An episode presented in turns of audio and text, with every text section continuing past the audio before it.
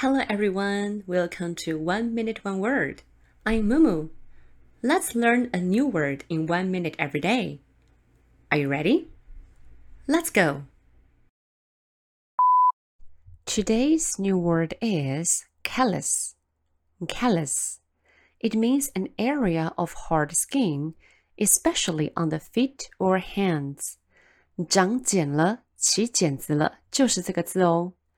I have calluses on my hands from playing tennis. I have calluses on my hands from playing golf. 我因为打网球、打高尔夫球，手都长茧了。My foot calluses are so thick. 我脚上的茧好厚哦。My foot calluses are so thick. I need to buy an electric callus remover. 我需要买电动磨脚皮器，超好用的 electric callus remover. My foot calluses are so thick. I need to buy an electric callus remover. Now, let's have a quick review. Callus, callus, C A L L U S, C a L L U S callus callus it's a noun，它是一个名词。那我们手上、脚上长的茧呢，长的硬皮啊，都是这个字哦。callus callus。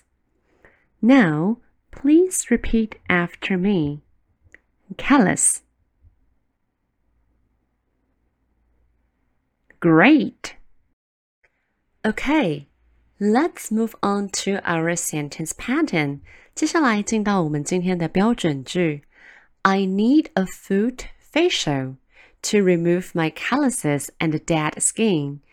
这对女生来讲实在是太重要了。如果你想美美的穿凉鞋，那么在夏天之前，最好赶快做一个 foot facial。foot facial。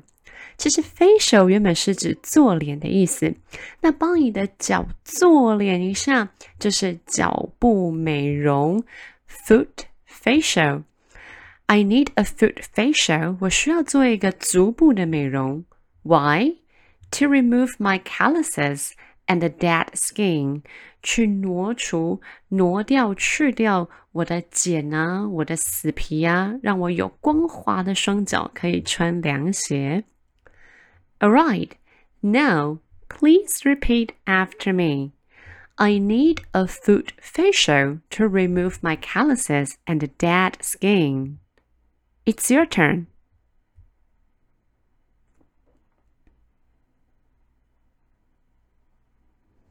Wonderful，很棒哦！这句话是不是超好用的呢？I need a foot facial to remove my calluses and dead skin. Alright, guys, that's all for today. Please give me a thumbs up if you enjoyed today's video. And don't forget to hit that subscribe button and share it with your friends. See you next time. Bye bye.